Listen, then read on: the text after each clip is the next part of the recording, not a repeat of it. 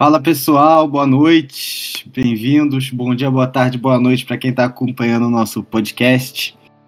Aqui eu estou falando é o Lucas Petit, estou apresentando aqui a bancada do Pós-90, todo final de rodada durante a semana. Logo assim que acabar as entrevistas do jogo, você é bem-vindo aqui para ouvir a gente. Eu, Matheus, o homem do caderninho, e o Lucas Milano, nosso querido narrador, que hoje está meio, tá meio triste, né, Milano? Acho que o Milano tá tão triste que tá até. Foi até dar uma descansada, né, Matheus? O que, que você acha do Milano tá triste desse jeito? É muito tempo, né? Vários tabus foram mantidos hoje. São Paulo sem ganhar títulos há oito anos. Tabu se mantém, né? São Paulo na briga ainda pelo título brasileiro. Seis anos sem vencer do Grêmio. Um tabu curioso, né? No centésimo jogo entre as duas equipes, o Grêmio consegue um empate, mas leva melhor pelo resultado feito em casa, então eu acho que não só o Lucas, mas todos os São Paulinos estão, estão tristes, acreditavam no time, o time vinha jogando bem, mas eu acho que hoje não jogou. Eu acho que hoje não jogou bem e esse é o motivo de não ter conseguido o resultado positivo hoje. Não foi esse o juiz, não, não foi o Grêmio, eu acho que foi o São Paulo não conseguiu jogar. Talvez por culpa do Grêmio, pela, pela proposta, mas a gente vai esmiuçar um pouquinho esse jogo, mas eu acho que basicamente foi isso. Esse foi o seu destaque, Matheus? É, meu destaque, meu destaque do jogo seria o Renato, né? Que conseguiu fazer, armar um, um esquema bom, um time compacto, um time seguro, um time que entrou ligado, dif diferente do que aconteceu contra o Santos na Libertadores, um time que entrou ligado, jogou ligado 90 minutos, não deu chance para o São Paulo em nenhum momento.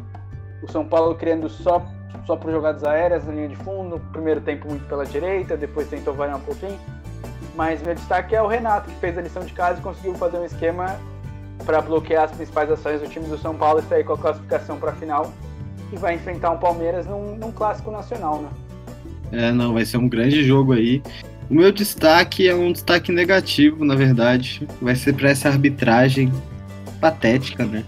Eu acho que os nossos destaques hoje vão se resumir, na verdade, ao ao jogo que a gente assistiu e transmitiu aqui, né? Mas eu vou ser bem sincero, eu vou dar dois destaques aqui. Um que foi meio de última hora, que é realmente a arbitragem do jogo do, do São Paulo, muito fraca. Um destaque triste, lamentável, numa semifinal de Copa do Brasil a gente ter uma arbitragem tão indecisa e contestada. E o meu destaque positivo é pro América, né? O América que, com o Lisca doido que vem se consolidando no cenário de técnicos brasileiro, é, ele vai mostrando que ele tem capacidade mesmo, que o cara é bom. O cara sabe comandar um time e foi chegando, chegando, comendo pelas beiradas e tá aí. Semifinal de Copa do Brasil para ele, um excelente resultado. Não deu para eles hoje contra o Palmeiras, né? O Palmeiras é mais time, é mais elenco, tem mais investimento e tudo. Mas tá aqui pela excelente campanha do Lisca doido e do América. E você, Lucas, voltou? Estou aqui, pessoal. Estou aqui, pessoal. Estou aqui. Então, Lucas, conta um pouquinho aí. Você narrou o jogo, você teve uma emoção diferente e tal. E agora eu queria que você desse a tua opinião mais como torcedor, né? Se mantém o tabu e como que fica as coisas. Concordo com o Matheus, o São Paulo também teve uma certa dificuldade de jogar, estava insistindo muito por um lado só, rodava pouco nos, na, nas subidas, mas a gente foi extremamente prejudicado. Não é desculpa, eliminação, mas o destaque fica aí na tristeza, né? Na tristeza da torcida tricolor, porque a gente está há muitos anos aí sem gritar é campeão. E uma possível final da Copa do Brasil e é muito bem-vinda aí para a gente comemorar esse título tão esperado, qualquer título que seja. É, já não sinto nada, qualquer título que caiba seria uma emoção. E agora focar no Campeonato Brasileiro, levantar a cabeça, como o Matheus também comentou no final, não deixar esse resultado abater, para mostrar que a gente é de pé ainda, ganhar o próximo jogo, que eu não sei contra quem é, só que ele confirmar. Bragantino, Red Bull.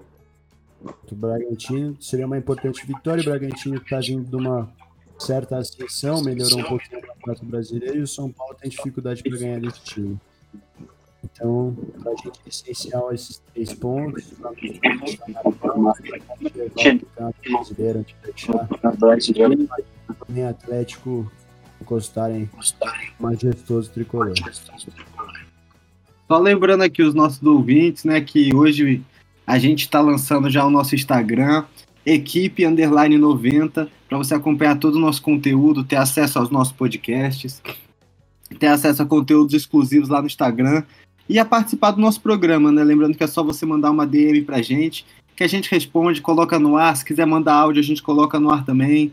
É pra vocês ficarem bem à vontade, esse pós-jogo aqui é de todo mundo. Se quiser vir e zoar o nosso amigo São Paulino, por favor, pegue leve que o menino tá triste hoje, tá? Por favor, não vamos exagerar com ele. É, hoje é um dia muito triste para São Paulinos, mas segue o tabu, né? E participar também no nosso chat da rádio, né? Fica aquele convitezinho para você, se quiser mandar aquela mensagem, aquele carinho, botar aquele bot seu para funcionar. Só não vem falar de antivacina aqui que a gente vai dar banho em você na nossa rádio, que você não merece ouvir a nossa rádio se você é antivacina. Matheus, vamos partir para o Bola Campo aí, como que foi esse jogo, como que como que vai repercutir no, no dia a dia das equipes, o que, que você viu do, da tática das duas equipes. Solta aí o caderninho, vamos embora, Matheus. É, como eu já destaquei no. Já destaquei no meu destaque, né? Redundância, mas, mas é isso. O Grêmio veio com uma proposta clara, né? Um time que conseguiu fazer uma defesa forte, fechar as linhas, impedir a entrada do São Paulo pelo meio e o São Paulo com dificuldades, né? No primeiro tempo tentando jogar muito pelas laterais. O Juan Fran, que, que foi o único que não jogou no, no, no fim de semana contra o Fluminense, começou muito bem, então o São Paulo explorou bastante ele. Além dele estar dele tá descansado, do outro lado o, o Reinaldo fez falta, o Reinaldo que era titular da posição é, não, não jogou, quem, quem jogou foi o, Léo Pelé, Léo Pelé que já jogou muitas vezes de zagueiro, então talvez não, não tenha talvez não, não tem a mesma qualidade ofensiva do, do Reinaldo, então talvez por isso o São Paulo tenha, tenha forçado muito o jogo pela esquerda, pela direita do seu ataque, esquerda da defesa do Grêmio. E, e ser um ataque de um tom só é, facilita a defesa, né? Você consegue prever mais as jogadas, você acumula jogadores naquela região e foi exatamente o que o time do Grêmio fez. E bloqueou os espaços, tirou, tirou a, a infiltração pelo meio, é, não, não permitiu que o São Paulo fizesse as triangulações, chegar tocando na área, deixando aberto só as laterais. Então, o São Paulo, o único espaço que conseguia, conseguia ter era por ali, e por ali ele tentou. Talvez tenha forçado muito essas bolas aéreas, né? Talvez chegando no fundo e tentando trabalhar de algum jeito a bola com aproximação, é, com, com ultrapassagem dos laterais rolando para trás, não tanto cruzamento para a área. É, talvez o São Paulo poderia ter mais êxito. Mas eu acho que apesar do, do Grêmio fazer uma bela partida, o São Paulo jogou muito abaixo, né? O São Paulo sem o Luciano foi, foi menos criativo, foi menos intenso no jogo, não conseguiu fazer uma marcação alta, não conseguiu apertar essa marcação na saída de bola do Grêmio, que saiu com até, até alguma facilidade, com os três meias muito, muito habilidosos, com o excelente passe, que facilita a saída de bola, né? Então, o Matheus, o Jean-Pierre e o, e o Lucas Silva tiveram um pouco de facilidade para sair jogando quando o Grêmio conseguia sair com a bola, né? E o São Paulo não conseguiu recuperar essa bola na frente, que aí sempre mais perto do gol que pode criar mais chance. Eu achei o São Paulo meio apático, sem o Reinaldo também, aí sem a opção pela esquerda. O Igor Gomes não participou muito do jogo, o Daniel Alves também, faltou um pouco de Daniel Alves na criação. Então eu acho que foi um placar justo, tem, tem essa polêmica do juiz. Eu particularmente acho que o juiz foi mal, mas não é para tudo isso. Ele, ele não interferiu, não teve um lance polêmico de pênalti, não teve uma, uma falta que ele inverteu perigosa, não teve uma expulsão sem, sem critério. Ele, ele talvez tenha parado um pouco mais o jogo, é, possa ter invertido algumas pautas, mas para mim o principal erro dele foi, foi nos acréscimos. Ele até deu um bom tempo de acréscimo, 7 minutos, mas o jogo ficou parado nesse tempo, no mínimo uns dois. Ele poderia ter acrescido os dois não terminou nem nos, nos 52, né? Ele terminou com 51 e 40, alguma coisa perto disso. Então eu acho que ele, que ele foi mal, mas não é o personagem. Eu acho que principal, os principais personagens é a qualidade defensiva que o Grêmio mostrou, a intensidade no jogo e a dificuldade de São Paulo em criar, em, em gerar opções, né? Porque via que não, não conseguia por um lado, não conseguiu ser criativo. O Diniz no segundo tempo tentou até variar, mas o jogo variava pouco começava por um lado, terminava por um lado, não tinha inversão de bola, o passe do São Paulo demorava para fazer, o jogador dominava, segurava, não eram, não eram passes rápidos como como o São Paulo geralmente faz para abrir a, a, a, defesa adversária.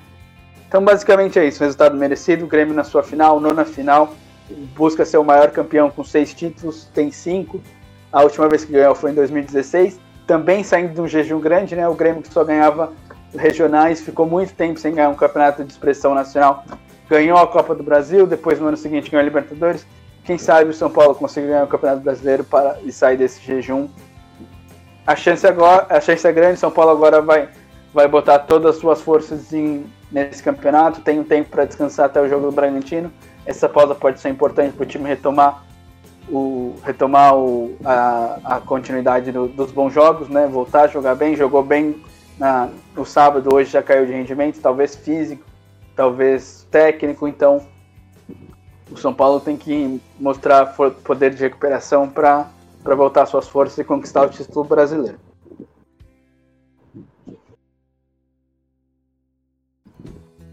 Esses pequenos erros aí que o juiz comete durante a partida, apesar de não ter um grande lance capital, acabam influenci influenciando muito na irritação do jogador dentro de campo, né? Se mais irritado, você joga pior, né? É, aí tem que, tem que ter ah, controle emocional, né? Teve aquele lance também, que teve aquela trombada ali dentro da área, sobrando para o tricolor fazer o gol, o juizão preferiu dar falta de ataque. Teve aquela Fernandes que foi de peito na bola e tomou, tomou a chegada ali também, o juiz deu falta de ataque de São Paulo. Muitos lances que, estando dentro de campo e um jogo já tenso, não tem ser humano que aguente. Eu, se estivesse lá, já ia ter partido. Aí não, não sou a favor da violência, mas ia ter partido pra cima aí, porque prefiro ajudar meus amigos na briga do que bater pênalti.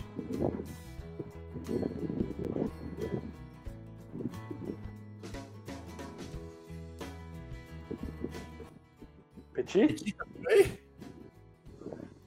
Petit deu um, pro, deu um probleminha técnico aqui. Oi, gente, desculpa é... porque eu, a cachorro tava latindo aqui. Eu vou. Né, no podcast vocês não vão ouvir sem isso, mas aqui ao vivo essas coisas acontecem. É, a gente tava falando do Diego Souza, né? Porque a gente veio entrevistar dele. Acho que a gente podia falar um pouco do Diego Souza, porque ele é um jogador que.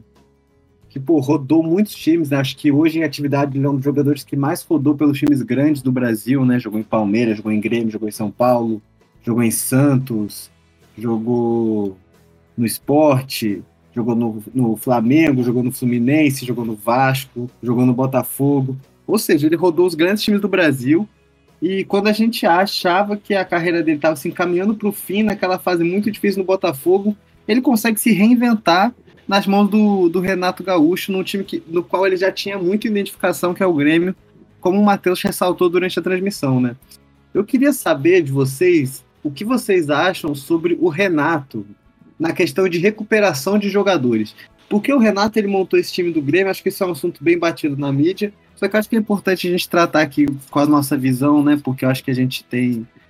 A gente pode trazer alguma coisa a mais, eu acho, a gente pode agregar no debate, sobre como que o Renato Gaúcho, qual que é o papel dele na, na recuperação desses jogadores. Tanto grandes jogadores que já circularam muito e estão numa fase ruim, quanto jogadores que não eram tudo isso e passaram a ser na mão do Renato, né? que, que você acha, Matheus, Lucas? Quem quer começar falando aí um pouco dessa, desse papel do Renato Augusto?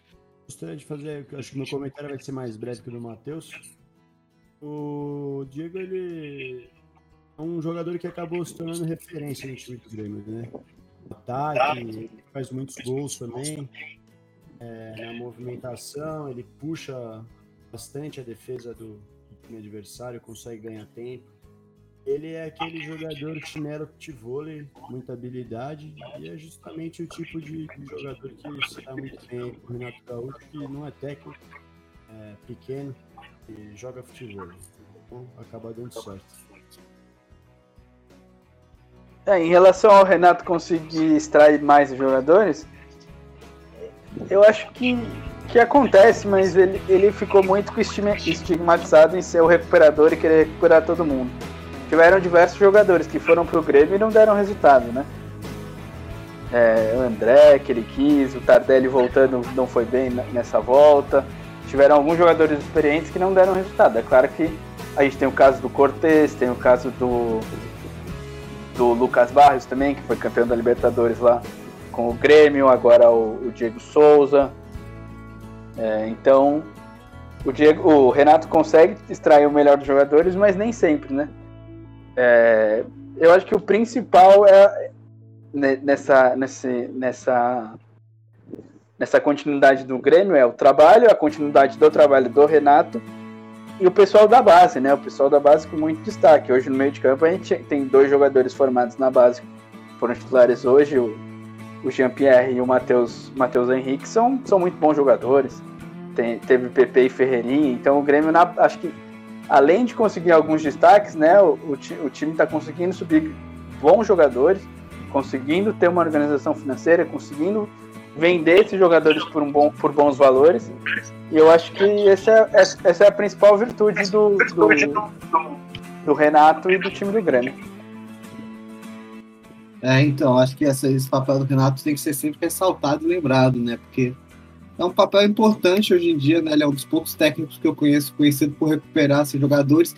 Mas a gente tem que lembrar, como o Matheus disse, que nem toda história é como ela é contada, né? As histórias têm muitas facetas e se, se eterniza esse Renato recuperador, a gente tem casos que mostram que não é bem assim, né? E sobre o Diniz, muito exaltado hoje, o que vocês podem dizer? Ele tomou um nó tático do, do Renato, porque assim, o Diniz não conseguiu apresentar alternativas para o ferrolho que o Renato montou com as suas duas linhas de quatro e seus dois atacantes ali, fechando muito bem o meio campo. São Paulo encontrou alternativas, né? Vocês acham que o Diniz ficou tão irritado assim também por isso, né? Por não ter encontrado as alternativas para fazer o jogo que ele queria? Ah, eu, eu não acho que tomou um nó tático, não. O Grêmio teve a proposta. No começo estava um pouco mais avançado, pressionou um pouco o São Paulo, depois ficou jogando no contra-ataque na bola parada e um time que se acovarda assim, fica todo para trás, sendo um time que tem jogadores de qualidade como o Grêmio, ou seja, erram um pouco, vão, vão acabar causando pouco estrago lá atrás que possa acabar gerando um, um, ataque promissor de São Paulo, fica difícil de jogar mesmo. Fez aquele famoso antijogo, sendo um time de qualidade fazendo antijogo, e conseguiu a sua proposta, foi não ter futebol. Não deixar o São Paulo entrar, o São Paulo teve que se propor com bola na área, que não são os times de jogo porque o Grêmio realmente não queria jogar bola. Acho que aí. Acho que aí a gente entra numa questão muito importante, que a gente falou que a gente ia entrar mais aqui né, no pós-jogo, durante a transmissão. E acho que quem não acompanha a transmissão, a gente pode entrar nesse assunto com tudo, né? Porque a, o debate durante a transmissão foi o antijogo que o Grêmio praticou hoje é tão feio assim, porque é uma proposta de jogo, certo? É uma proposta de jogo você, você não possibilitar que o seu adversário jogue, você impedir que seu adversário jogue, abdicando de jogar, né? Teoricamente, assim. O que eu não vejo assim, eu não vejo que abdicar de jogar, eu vejo que é você jogar de acordo com um esquema tático que prevê aquela situação de jogo. O Grêmio, prevendo aquela situação de jogo, conseguiu, na minha opinião, desenvolver a sua proposta de jogo muito bem. Muito bem. A proposta foi muito bem executada, tanto é que saiu vitorioso. Aí a gente pode discutir se a proposta agrada ou não, mas se ela foi bem executada ou não, aí são outros 500. Que na minha opinião foi, até que saiu com o resultado embaixo do braço. É, eu acho que tem. Eu acho que tem, tem, tem uma certa beleza assim no jogo defensivo, no jogo no jogo estratégico, porque ele fez, montou uma estratégia para para vencer. Pra, ele tinha vantagem então ele poderia, ele poderia especular um pouquinho mais, ele poderia se defender um pouquinho mais e, e assim é, garantir, garantir a classificação para a final. O São Paulo vinha jogando muito bem, né? Talvez ele jogando de igual para igual ele perdesse. Por isso que nem todo time pode jogar para cima o tempo inteiro. Se os 20 times da Série A jogassem para cima, os times sem qualidade iam, iam tomar, tomar um vareio. E às vezes jogando com resultado, um time com mais qualidade, mesmo batendo de frente não ia conseguir o resultado. Ele poderia tomar, tomar gol e não conseguir chegar à final. Então eu acho que o objetivo do Renato foi, foi, foi, foi alcançado. Ele estava com essa estratégia e ele, e ele foi bem. O time, o time correspondeu à estratégia dele. E eu acho que não tem nada, não tem nada de, de errado nisso. Eu acho que o erro é o São Paulo não conseguir criar alternativas. Porque alguma alternativa você tem que criar. Se, se o time está todo atrás, você você tem que conseguir buscar mais. O São Paulo, quantos chutes no gol o São Paulo deu chute, chutes? O São Paulo não conseguiu. São Paulo não teve opção nenhuma de jogo. São Paulo ficou insistindo no, na, na, na, mesma tentativa, jogando bola aérea. Tudo bem que o Grêmio fez um bom trabalho, só que aí tá o trabalho do Diniz em conseguir alguma alternativa de jogo. Ele não esperava que. Ele, ele achava o quê? Que o Renato ia para cima mesmo dele, com a vantagem? Não, ele teve a semana para trabalhar e não conseguiu trabalhar nenhuma opção, nenhuma variação ofensiva, nenhuma estratégia. E aí, perdendo, aí o jogo chegando aos 30 minutos, ele tira todos os zagueiros, coloca atacante, lota de atacante, o time perde o padrão, perde tudo e não, não consegue chegar nem perto. o Vanderlei não fez uma defesa no jogo. Então o placar foi extremamente favorável ao Grêmio, foi extremamente justo, porque o São Paulo não conseguiu criar, criar alternativas. E tá na conta do Diniz, na conta dos jogadores que dentro de campo não conseguiram apresentar alternativas. Então, eu acho que o Grêmio fez o jogo dele, como qualquer, qualquer time pode jogar defensivamente, tentar minar as características do adversário e sair com resultado positivo. O, o Grêmio fez o papel dele. Eu discordo do Lucas, que foi, jogou como time pequeno, jogou com, com, com um time que fez o resultado em casa e jogava pelo empate. E, e, não, e não tomou susto. O time, o time do Grêmio fez um jogo tranquilo, anulou o time do São Paulo hoje no Morumbi. É, eu ia deixar claro aqui rapidinho que quando eu falo jogo como, como time pequeno, é que a gente tem que entender e o Renato Gaúcho vem depois na, na coletiva e fala que ele tem o melhor time do Brasil. Se ele tivesse o melhor time do Brasil, ele jogava de igual para igual. Ele jogou como um time que sabe que é, é inferior. Ele não foi para cima, não quis fazer gol. E o, o triste aqui pro São Paulo foi justamente o primeiro tempo. Essa ida e volta, foi lá na casa do treino a gente jogou melhor e acabou não saindo com o resultado. E, e aí, dentro da proposta que o Grêmio teve hoje, realmente conseguiu colocar a proposta, saiu com a vitória debaixo do braço. Mas não me venha depois da partida falar que seu time é melhor e que você jogou melhor o jogo, porque você não jogou o jogo. Você teve uma proposta para não jogar e para segurar o resultado. É isso que eu estou defendendo aqui.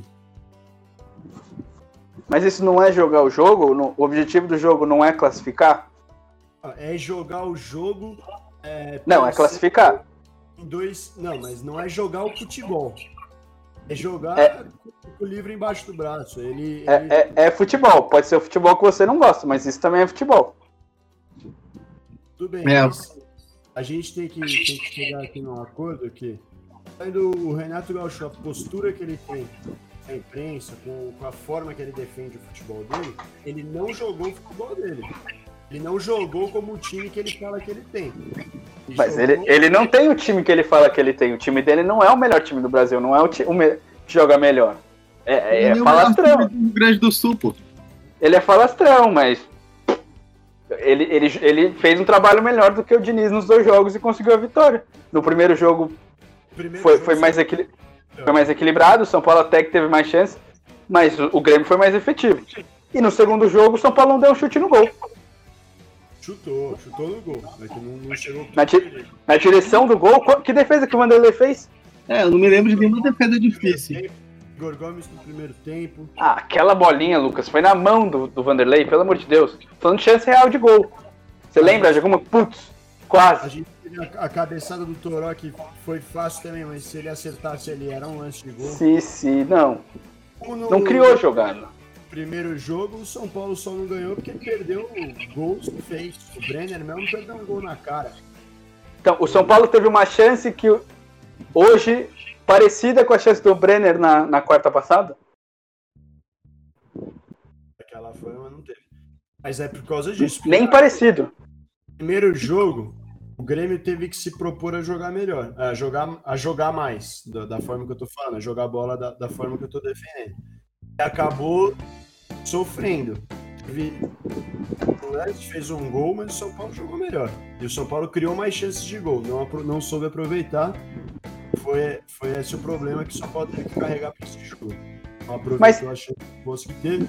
Aqui o Grêmio não jogou bola, então fica mais difícil para o São Paulo chegar da forma que chegou também. É óbvio. Por que, que o Grêmio vai facilitar o jogo para o São Paulo? Me explica isso. Qual, que proposta você faria? Se você tem o resultado na mão, você tem um time de qualidade, você tem um time que, que treinou especificamente para esse jogo, você conseguiu poupar seus jogadores para que ele não tenha uma queda física, você abriu o seu time para correr risco de tomar gol do São Paulo, que joga bem. Eu, eu não entendo isso. Você faria alguma coisa diferente? Ele veio fazer o que cabe a ele, mas é que o discurso dele é diferente, isso me incomoda. Ah, o discurso dele me incomoda mesmo se, se ele jogasse pra frente, porque ele não tem o melhor time do Brasil. Mas aí o discurso dele é o discurso dele, ele joga pra torcida dele. Mas a proposta é o que eu tô falando. Ele veio para fazer uma coisa e fez muito melhor do que o time do São Paulo fez. Foi tentar fazer o jeito do São Paulo. É, é, essa é a beleza. O, o Grêmio veio para fazer uma coisa, fez praticamente a perfeição. O que o São Paulo tentou fazer, ele não conseguiu fazer. Ponto. É, e nisso o Grêmio saiu com a vitória. Isso é o futebol, né? Isso é a beleza do jogo. Nem sempre o time que, que joga bonito, que vai para frente e tal, ganha, né? Então, essa, acho que essa é a beleza. E eu acho que assim, o Diniz, ele acabou meio que um sonho do São Paulo, né? Porque, na minha opinião, essa, essa Copa do Brasil pro São Paulo vem sendo uma ilusão desde aquele jogo contra o Fortaleza, né? Porque o jogo contra o Fortaleza foi exatamente a mesma coisa. O Rogério ainda era técnico do, do Fortaleza, e aí depois foi pro Flamengo. O jogo do Flamengo foi muito bom. O jogo do Flamengo foi realmente muito bom. Mas você pega o jogo contra o Fortaleza, foi um Deus nos acudos, São Paulo quase eliminado. Conseguiu o gol no finalzinho, botando todo mundo para dentro da área, tirando todos os zagueiros como fez hoje. Ou seja, essa foi uma tática do Diniz durante a Copa do Brasil toda, pela dificuldade que ele teve em encontrar retrancas muito bem fechadas na Copa do Brasil que dificultaram muito o trabalho dele e o trabalho da equipe do São Paulo de sair jogando. E nisso, quando ele se viu sem alternativas, a solução dele foi tirar os zagueiros, botar atacante e bola para a área. Ou seja, ele precisa, ele precisa perceber esses erros, como o Renato percebeu do primeiro para o segundo jogo da semifinal, percebeu os erros e arrumou a casa e pensou alternativas, coisa que o Diniz não conseguiu de um jogo para o outro da Copa do Brasil. Ele não conseguiu porque ficou na impressão que tinha sido jogado melhor, com a cabeça no brasileiro, que estava jogando bem no brasileiro, e aí chegou em casa, pegou aquela mesma retranca num jogo eliminatório e teve aquela dificuldade não sobre propor alternativas. E dentro disso, a proposta de jogo do Grêmio, é, repelindo todas as alternativas que o São Paulo conseguia criar, foi muito bem sucedida, a gente não pode negar. Talvez o Diniz tenha dificuldade para criar um estilo de jogo copeiro, né? Para a Copa. Porque jogar o Campeonato Brasileiro, o Campeonato de Pontos Corridos, é diferente. Porque por mais que um time menor, quando jogue fora de casa, esteja satisfeito com o empate, possa jogar mais fechado, no fim das contas o time acaba se abrindo mais, se expõe mais, e tanto que a gente está falando aqui, São Paulo jogar ali contra um time de meio de tabela, que tem menos é menos qualidade técnica, os jogadores pegam esporte, no próprio esporte se segurando atrás, não é igual Grêmio se segurando atrás. Então o futebol do Diniz vem se encaixando mais nesse modelo de pontos corridos, que os times têm que propor um pouco mais o futebol, propor um pouco mais o jogo o São Paulo, é bom. São Paulo tem muita qualidade no ataque. Mas na Copa realmente às vezes se complica, porque pega retrancas muito fortes e falta aquela decepção. O que eu vou fazer para mudar aqui? Que não seja colocar o time inteiro na área e deixar até sem zagueiro o São Paulo no final do jogo, porque o goleiro estava na área também. Então, realmente, para ele falta essa, esse tato aí, esse ponteiro. Mas, para mim, é uma decepção. Foi um jogo triste e ainda teve a colaboração do professor aí, do juiz, que ajudou aí o time para a final. Mas eu boto fé no Palmeiras. E infelizmente ainda é um, um campeonato que ainda vai sair favorecido, porque o Grêmio já assume que não tem tanta responsabilidade com o Campeonato Brasileiro. E o Palmeiras, por mais que não se dedique tanto ao Campeonato Brasileiro, só por de jogadores, tem a Libertadores, né? Então o Palmeiras tem duas competições eliminatórias, não tem como poupar, né? Uma final, outra semifinal que é então o Palmeiras vai estar numa situação mais complicada do Grêmio. Né? É, é eu, eu, eu, concordo com o Lucas nessa, nessa, no que ele disse de ser jogos com características diferentes, né? Jogo de Copa, jogo de campeonato. Mas também uma coisa que eu acho que o Renato aprendeu com o Rogério, que o Rogério não conseguiu fazer com o time do, do Flamengo, que, que até fez com o time do. Engraçado que o Rogério foi eliminado duas vezes pelo São Paulo na mesma competição, né? É, o, o Rogério não conseguiu fazer com o Flamengo é fazer um time que consiga, consiga ser um pouco mais defensivo. Tudo bem que é, é difícil o Flamengo ser defensivo, né? Mas o Flamengo foi com tudo para cima e tomou um baile do São Paulo no Morumbi. talvez o Renato também, além da vantagem, tenha visto isso. O São Paulo, ó, o São Paulo contra times que, que vão para cima, ele, ele leva melhor, é um time de qualidade, é um time que, que, que, sabe que sabe se adaptar a esse tipo de jogo. Se eu faço um time mais parecido com, com o que fez o Rogério no, no, no Fortaleza, talvez eu tenha mais êxito. Então tá, cabe ao, ao Diniz conseguir ter variações de jogo, variações de formação, variações de, de tática, variações de jogada para conseguir jogar, ganhar os jogos, os desafios de Copa. Porque só tem o Brasileirão de campeonato de pontos corridos. São Paulo não ganha Copa, não ganha Paulista, tem a Sul, foi eliminado Sul-Americana, foi eliminado de Libertadores na fase de grupos. Então, perdeu para o Mirassol no mata-mata, perdeu para o Lanús no mata-mata, foi eliminado na Copa do, na, na, no jogo da, da Copa Libertadores. Foi, foi são Paulo foi prejudicado né, pelo Binacional ser, foi, ser o único que tem enfrentado o Binacional na altitude, mas perdeu para o Binacional, que é um time deplorável. E, e aí bota todas as suas forças na, na, no campeonato de tiro, de tiro longo. Mas pode ser um problema, porque esse ano o título pode não vir. Mas ano que vem vai ter quatro competições de mata-mata. Então o Diniz precisa de alternativas para essas competições também, senão o São Paulo pode continuar na fila por mais um tempo. Mesmo o trabalho sendo bom, o time evoluindo, o time jogando muito bem, muito possivelmente sendo o melhor time do Brasil atualmente, se não conseguir ter variações para enfrentar esses desafios do, mata do torneio mata-mata, pode ter um ano difícil ano que vem. Exatamente. Vamos encerrar aqui o São Paulo então, que a gente já está chegando a, a meia hora de programa, a gente ainda tem coisa para falar. E acho que a gente pode entrar nesses assuntos mais, mais densos, mais sérios, né? Vamos falar de, de Palmeiras então e depois fazer falar de Palmeiras rapidinho, depois fazer uma repercussão do ano, como que foi. Bora? Bora. A gente não viu muito o jogo do Palmeiras, mas aí já dá para imaginar um pouco o time do Abel, né? Completo. Quem foram os gols, Matheus? Faz um. Tira, abre o caderninho aí e diz um pouco como que foi esse jogo. Bom, como você, não, como você falou, né? A gente estava focado na transmissão do, do, do clássico do Morumbi. Então não consegui ver o jogo. A gente vê os gols aqui pela transmissão.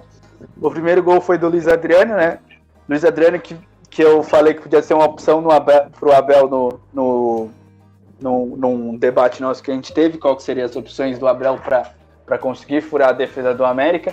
E o Luiz Adriano entrou bem. O Luiz voltando de contusão, jogou bem no Campeonato Brasileiro, fez o gol da vitória contra o Red Bull Bragantino no, no final de semana e hoje também fez um gol, um gol de muita categoria, né? Ele é um centroavante alto, forte, mas é um jogador que tem muita categoria. Ele domina a bola de fora da área, dá um tapa, ela passa por baixo do zagueiro. O, o goleiro Agenor não conseguiu chegar na bola e, e ele abriu o placar para o Palmeiras. Aí complicou, né? O time, o time do, do América tem mais dificuldade, né, pelo investimento. São, o Palmeiras tem um investi um, teve um lucro ano passado de mais de 10 vezes do lucro do, do time do América. O América, que ainda é um time de Série B, né? Muito provavelmente vai jogar a Série A ano que vem. Se, e pode fazer bonito, principalmente se continuar com, com manter o, trabalho do Lisca. E aí o segundo tempo, o segundo gol foi uma bola aérea, né? Sobrou para o Rony é, nos comentários que eu li aqui na, na internet, no, no Twitter, os palmeirenses é, elogiando muito a partida do Rony, né? O Rony que não começou bem, vinha de um, de um ano muito bom pelo Atlético Paranaense em 2018. No, no Palmeiras não conseguiu jogar muito bem, teve dificuldades, teve um embrólio lá da, dos, dos direitos dos direitos com o time japonês, que, que o, o, Atlético Paranaense foi até punido e não, não pôde contratar porque pelo embrólio da, na contratação do Rony. E aí parece que agora com o Abel ele vem engrenando, né? Ora ele joga como centroavante, um falso 9, né? Na frente dando mobilidade, como foi aquele jogo que a gente fez da Libertadores contra o Libertar. Ora ele joga aberto com, com o Luiz Adriano na frente, né?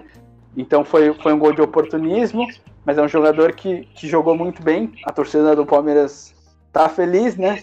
Ele que decepcionou um pouco, mas agora tá feliz com, com o jogador e, e, o Palmeiras chega mais uma final, né? Campeão em 2017 em cima do Santos. É... O Santos, o o Nilson, né? Perdeu o gol, o gol que o Nilson não fez, o Bolsonaro fez, né? Nem me fale. E aí no, nos pênaltis acabou ganhando no Allianz, né? Com aquele gol do, do Praz. E teremos uma final, né? Do, dois times copeiros, dois times de, que já tiver, fizeram vários confrontos de importantes, né? Eu lembro no, no título de 2012 do Palmeiras na Copa do Brasil, teve uma final antecipada contra o Grêmio, né? O Palmeiras jogando na Arena Barueri ainda, o Allianz Parque não estava pronto. Eles se enfrentaram na semifinal e o Palmeiras levou a melhor e acabou ganhando do Curitiba na final. Então eu acho que vai ser uma final bem interessante, né? Dois, dois, duas características de trabalho diferentes, né? O Abel que chegou faz muito pouco tempo e engrenou o time. E o Renato, como a gente já comentou, um trabalho longo de seis anos. Então vai ser um, um embate legal. O começo do ano que vem vai, vai começar agitado com finais de Copa do Brasil, Libertadores e final do Brasileiro. Vai ser um ano, um começo de ano diferente, né?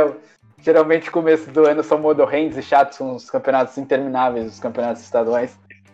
É, muito chatos de assistir, então esse, o começo desse ano vai ser bem animado com, com vários títulos. E ainda tem a disputa do Mundial, né? Então, o Palmeiras que busca o seu inédito título mundial, né? Porque 51 não vale.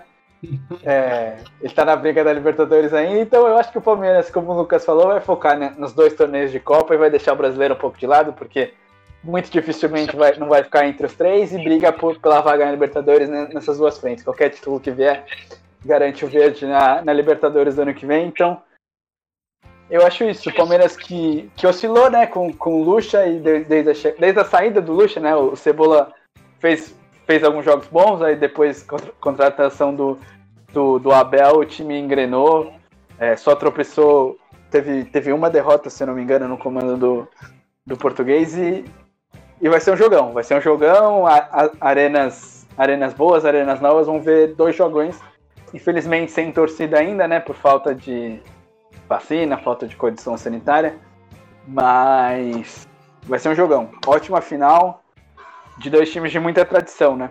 Palmeiras tricampeão, o Grêmio em busca do Penta, em busca do seu hexacampeonato. Um jogaço. Eu acho que eu vou ressaltar aqui o América, né? O América passou o trator no meu Corinthians. Tudo bem, com um pênalti muito duvidoso, mas aquela coisa, tá na regra, não tem o que falar, então um pênalti justo, né? Podemos dizer assim. E, pô, destacar essa campanha, tirou o Internacional nos pênaltis, veio brigando sempre, o Lisca com muita raça, sempre. O Lisca botando vontade nos jogadores, incentivando o time dele. O Lisca é muito bom nisso, né? Ele sabe botar a pilha para o jogo importante. Eu queria destacar, dar o parabéns pro América e eu acho que vai ser uma grande final mesmo. Palmeiras e Grêmio são times que já brigaram em Libertadores, já brigaram em Copa do Brasil, já brigaram por brasileiro já brigaram em todas as frentes. Eu acho que é um grande clássico brasileiro, assim, no futebol brasileiro. Vai ser muito interessante de ver. E ficou pro ano que vem, né, Matheus? Você tem as datas certinhas? É, as datas. É, eu vou confirmar aqui, mas eu não, não, acho que não foram divulgadas ainda o mando. Acho que vai ter sorteio na, ah, é, na sorteio. federação. Na federação ainda para resolver os manos. Mas assim que eu, que eu achar aqui as datas, eu já informo para vocês. Não, tranquilo. E Milano, o que, que você tem a dizer dessa outra semifinal aí? Vai torcer pro Palmeiras na final? Qual que vai ser? Ah, com certeza, né? Agora é Palmeiras desde criancinha. Tirar esse título esse do Grêmio. Mas Palmeiras passou pela América, né? Era uma coisa que. Nem lembro meu palpite aí, não sei se vou me contradizer, mas eu acho que era esperado, né? Palmeiras ganhar. O América vinha muito bem, mas o Palmeiras está muito forte e está muito encaixado aí depois da chegada do Abel. E acho que é o que a gente vem comentando aí. A prioridade do Palmeiras vai ser esses dois campeonatos de mata-mata do que o Campeonato Brasileiro que se desenha de maneira mais difícil para o Palmeiras. E aí, vamos finalizar passando um panoramazinho do ano rapidinho? Como que a gente termina esse ano de futebol, como que fica o brasileiro. E vamos começar pelo brasileiro então, como que fica? Aí depois a gente fala um pouquinho de Libertadores, é, fala um pouquinho de, de Champions League, se der tempo também, de Copa do Brasil, a gente já falou bastante, então deixa pra lá. A gente pode falar de calendário também, um pouquinho. Eu vou começar então falando de brasileiro, já que teremos um G7, né? Aparentemente teremos um G7 para Libertadores. Então temos basicamente três times brigando intensamente pela vaga, que são Fluminense, Santos e Corinthians, e o Ceará correndo por fora, né? Mas desses quatro times, colocando o Ceará, o Corinthians é o que tem o melhor retrospecto de, dos, do, dos quatro nos últimos cinco jogos, né? Nos últimos cinco jogos, o Corinthians conseguiu quatro vitórias e um empate apenas. Um retrospecto que só é igual nos últimos cinco jogos ao do Flamengo, que também ganhou quatro e empatou um. Ou seja, nem o São Paulo, que é o líder, que ganhou quatro e perdeu uma, conseguiu um retrospecto tão bom nos últimos cinco jogos. Isso dá uma esperança para o corintiano de chegar na Libertadores? O que você tem a dizer sobre isso, Milano? É, acho que dá, viu? Eu acho que dá sim. Inclusive agora, enquanto a gente começou a fazer a transmissão depois do jogo, eu coloquei naquele simulador do Brasileirão 2020. Ah. Colocando aí, rapidamente os resultados prováveis. Eu tô aqui na, na 35 rodada. Mas aqui na minha simulação, o Corinthians está se desenhando em sétimo lugar, sétimo, sexto, brigando ali pela sexta posição. É, tudo bem que eu, eu tô colocando aqui um pouquinho de ódio no coração nos jogos do Grêmio, mas eu acho que é bem possível pro Corinthians que, inclusive falando do futebol, vem ficando com o time cada vez mais redondo, o time vem conseguindo jogar a bola, faltou hoje pro Grêmio. Mas eu acho que o Corinthians, dentro aí das possibilidades da briga, né, dos times que estão na frente, aí o próprio Palmeiras, o Grêmio, que talvez não deem tanta prioridade para o Campeonato Brasileiro, eu acho que o Corinthians, tem um time melhor que o do Fluminense, que tá, agora está à frente, né? pode sim brigar tranquilamente pela sétima, sexta colocação, até pela sexta, eu diria que o Corinthians está brigando também abrindo uma vaga, é certeza que o Timão tá na é Libertadores É, a vaga tá aberta, né, Matheus? O que, que você tem a dizer sobre isso? Matheus? É, enfim, temos um pequeno probleminha ao vivo. Ah, não. Isso... Voltei, voltei. Voltei. Voltou, Mateus, Tava mutado, desculpa. Tava mutado. Tranquilo. O que, que você tem a dizer sobre o, essa situação do Corinthians aí, brigando pela, pela sexta posição, como disse o Milano, ficando entre a sexta e a sétima e conseguindo uma vaguinha na Libertadores, né? É, como eu, como eu falei no, no último programa também, entre os sete primeiros, quem, quem tá meio deslocado ali seria o Fluminense, né? Acho que Sim. o Fluminense não se, não, não se sustenta né, nessa vaga. Então a briga do Corinthians seria com o Santos ali, é, Ceará. Então eu acho que. E o Fluminense, mas eu acho que o Fluminense muito provavelmente vai, vai ter. Com essa queda de rendimento desde a saída do, do Doer, não vai conseguir se, se sustentar. É, então eu acho que o Corinthians tem muita possibilidade sim de, de conquistar uma vaga na Libertadores, coisa que seria impensada há dois meses atrás, né? Mas a campanha do, do Mancini é realmente muito boa. O time não perde fora de casa, vem de, de quatro vitórias e um empate. Então eu acho que tem, tem chances, chances boas, né? O time, além de estar tá jogando melhor, vem conseguindo os resultados, né? Então eu acho que o Corinthians pode brigar por essa, por essa sétima vaga, né? Que pode até virar oitava se o Grêmio for campeão da Copa do Brasil e o Palmeiras campeão da, da Libertadores. Ou o Santos, se o Santos ficar entre os, entre os sete primeiros. Então pode abrir mais uma vaga ainda. É, é difícil, mas é possível. Então é, eu acho muita vaga, né? Eu acho que eu gostava da época que tinha os quatro só. Eu achava mais disputado, né? Saudade. Mas, mas é, é, é o regulamento de, de hoje, então o Corinthians pode brigar, né? Vai ser pela pré-Libertadores, né? Coisa que o Corinthians não tem um histórico muito bom já foi eliminado duas vezes. Pela dificuldade também de começar o ano já com decisão, é, dificulta, né? Você não tem os, oito, os, cinco, os seis jogos da fase de grupos para tentar se acertar no meio da competição. Esse Mas ano vai ser tudo, tudo mais corrido, né? Mas é melhor ir para pré-Libertadores do que, do que não ir, né? E eu diria que esse é o melhor ano para o Corinthians pegar uma pré-Libertadores, disparado assim. Porque é o ano que o Corinthians vai começar o ano já preparado, entende? já pronto ali no gás, já. Como há muito é. tempo não acontecia. Então eu acho que é o melhor ano pro Corinthians pegar uma pré-Libertadores, porque. Nossa, Pode ser, né? Não, quanto pesadelo. Não vai, não vai ter pré-temporada, os jogadores não vão voltar fora de forma, já vai começar direto. É. Então, pode, pode ser, pode ser positivo. E aí, uma vez na fase de grupos, né? O trabalho pode ser feito com mais calma. Eu acho, acho que, que pode. Pode. Corinthians pode ter um futuro, futuro bom na, na, na Libertadores.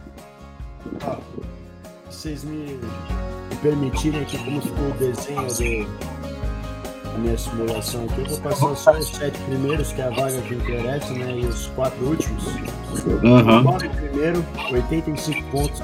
Flamengo em segundo, 73. Palmeiras em terceiro, 68. Atlético Mineiro em quarto, 67. Seguido de Internacional, Santos e Corinthians. E os quatro rebaixados aqui na simulação deu Esporte, Botafogo, Goiás e Curitiba. Esporte, Botafogo, ou seja, você trocou o Vasco pelo esporte. É, os outros três já caíram, né?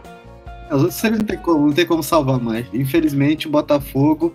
2021 se anuncia trágico pro Botafogo, hein? O Botafogo SA não foi pra frente.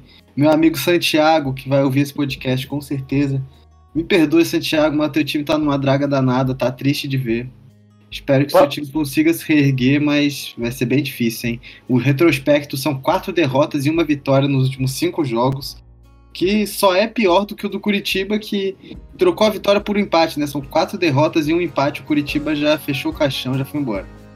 Posso só voltar rapidinho em dois assuntos que a gente já comentou, mas informações rapidinhas? As, as finais da Copa do Brasil estão marcadas para o dia 3 e dia 10 de fevereiro, né? Agora vai ter o sorteio na CBF para ver quem manda o primeiro, quem manda o segundo jogo. E em 2021, o América Mineiro que vai subir para a Série A muito provavelmente vai se tornar SA. Então pode ser, já é um trabalho que vem se consolidando e ano que vem virando SA o trabalho, o trabalho que já vai dar lucro, né, esse ano pelo pela, pela fase alcançada na Copa do Brasil, pelo, pelo dinheiro que vai conseguir. Então, o América pode ser um time do futuro, né, já que o o Cruzeiro vem tendo dificuldades, pode ser. O América pode ser o segundo de BH no, no Campeonato Brasileiro por um bom tempo. Nossa, ia ser bonito, hein? É. E. Enfim, acho que esse cenário aí é bem provável, mas acho que o Vasco. O Vasco, o futebol que vem jogando dificilmente se salva, viu? Agora demitiu o técnico hoje. O técnico, inclusive, foi demitido sem receber um salário. Imagina você trabalhar o tempo que o Sapintos trabalhou, e aí o Vasco vai lá e corta o Pinto fora e. Não paga. Não paga o cara, não paga o salário. Pior, pior que isso, só o, o Botafogo, que contratou o técnico, o técnico teve que fazer uma cirurgia, aí ele contratou, aí contratou, mandou embora porque não ia esperar, aí contratou o Barroco, o Barroco pegou Covid, e aí teve que esperar o Barroca. O tempo que ia esperar o, o técnico, acho que era o esqueci o nome, era um técnico argentino. Dias. Isso, contratou a Ramon Dias, não, não quis esperar, mandou embora, contratou o Barroco, o Barroco pegou Covid e aí teve que esperar pelo Barroco. Então, realmente. Tinha que esperar pela volta do Ramires. E só destacando o Botafogo, que a gente está falando, o Honda pediu para sair o, o contrato dele até o final do campeonato, mas como ele está machucado e provavelmente não, não consiga se recuperar a tempo, é, não, ele não joga mais pelo Botafogo. E, e ele teve um incrível número de nove técnicos no Botafogo. Ele não ficou, pra, ele não ficou um ano. Nossa, ele não jogou. Ele não jogou. ele não, ele não jogou com torcida, né? Ele chegou no início da pandemia, ele se machucou aí. Quando ele estreou já não tinha torcida. E ele teve é, o número de nove técnicos no Brasil. Como é que faz um trabalho desse? Não faz, né? Não faz. Enfim, galera. Acho que a gente está chegando em 50 minutos, a gente fez um bom panorama. Eu queria que vocês apontassem nesses últimos 10 minutos de programa e nesses 10 minutos finais de pós-90 em 2020. Queria que vocês apontassem a grande decepção de 2020 e o grande destaque de 2020 e dessem o porquê rapidinho. Matheus e Milano, eu sei que eu não pedi isso para vocês, para vocês pensarem, eu queria justamente que fosse uma surpresa para vocês destacaria um fato positivo e um fato negativo de 2020 do esporte. É, eu, eu, tinha pensado mais ou menos. No positivo eu já tinha pensado. É, para mim, no positivo foi a, o engajamento dos atletas e a luta antirracista. Porque a gente tem um exemplo nos Estados Unidos que em 2015 o atleta, o quarterback do San Francisco 49ers, Colin Kaepernick, ele se ajoelhou durante o hino e desde 2016 ele não conseguiu um trabalho, porque ele, ele virou um símbolo da luta antirracista no, no, nos Estados Unidos e nenhum time que são todos são todos é, tem, tem donos brancos, nenhum quis comprar a briga dele. Ele tinha classificado o time para para final do, do futebol americano, né, para Super Bowl. E por ter ajoelhado, não por falta de técnica, não, não conseguiu nenhum trabalho no, no, no futebol americano até hoje. E, e depois das manifestações pelo assassinato do George Floyd e de outras, outros acontecimentos, as ligas tiveram mais abertura, os jogadores se posicionaram, abraçaram. Então, por exemplo, na NBA, você na bolha tinha a mensagem de Black Lives Matter. Na, na Premier League, os jogadores até hoje se ajoelham antes de começar o jogo em protesto contra o racismo. Tem a mensagem no, no braço das camisas dos jogadores. Várias ligas adotaram posturas o time do Paris Saint-Germain na, na figura do, do Neymar, junto com o time do, do, do Istambul Basaksehir, que o, o atacante Dembaba deu, deu um show, deu, explicou pro, pro quarto árbitro racista qual era a conduta que não devia mais, mais acontecer. Então eu acho que o destaque desse ano nos esportes, o Hamilton sendo heptacampeão, levando sua mensagem, sendo punido, mesmo assim continuando levando a mensagem, mostrando que que a, a Fórmula 1 não vai calar ele. Ele subiu no, no pódio com, com a mensagem de, do fim do racismo e ele foi punido e ele continuou mostrando a mensagem de outras formas, sendo muito ativo.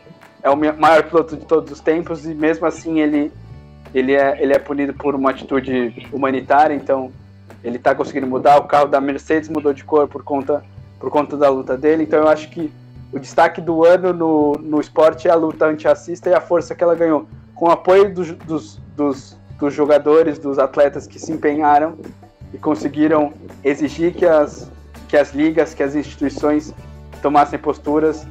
E infelizmente a, UEFA não tomou uma postura muito pesada ainda, a gente não sabe qual vai ser, mas a CBF também não tomou nenhuma postura nesse caso recente que a gente teve. E por isso que a, a, luta precisa continuar, porque a gente continua vendo casos, agora com TVs e câmeras por todos os lados, jogadores se indignando. É, fica mais ativo, como o Smith falou, não é que está tendo mais casos, eles só estão sendo filmados. Então essa é uma luta que continua. E esse ano foi um passo, o, o esporte deu um passo para lutar com, contra o racismo e, e que a luta antirracista siga por muito tempo e que esse problema no mundo se, se extingue de uma forma de uma forma eterna, que nunca mais volte, porque é uma luta difícil, mas que com, com, com bravos lutadores com influência, o, o jogo tá virando. E o destaque negativo? O destaque negativo. O destaque negativo eu não pensei. Não quer passar pro Lucas dar o destaque positivo enquanto eu penso? Ou negativo, Milano. Pode dar os seus dois, fique à vontade acompanhar eu, peço vocês para acompanhar o destaque do Matheus, fortalecer essa destaque que deu da, da luta antirracista no esporte, algumas personalidades que participaram com mais ênfase. É, é triste que ainda precise existir esse tipo de briga na nossa humanidade, mas é, é, bom que tenha, é bom que, que se faça presente no esporte, que é um lugar onde é referência para muita gente e se destaque com certeza não tem nada que, que possa ser comparado a isso. Então, esse destaque positivo para mim também seria o destaque do Matheus.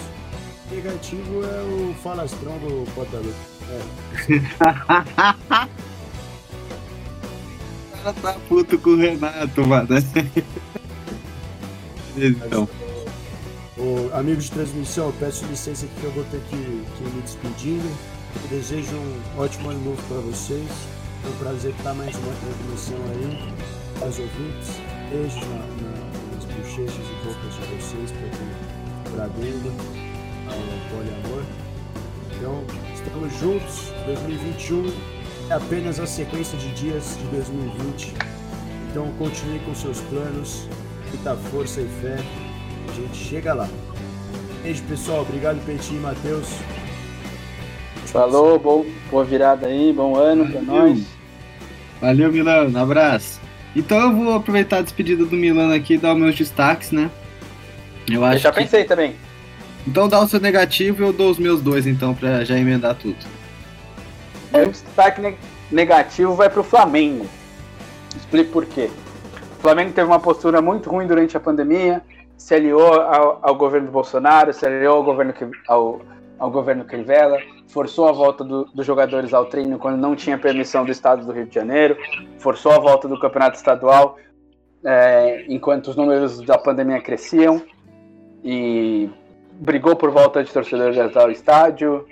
É, teve discussão sobre ainda o acidente dos meninos do, do Ninho do, do Ninho, que não, que não fez acordo, não, não, não foi solidário às famílias ainda, não conseguiu resolver todos os problemas.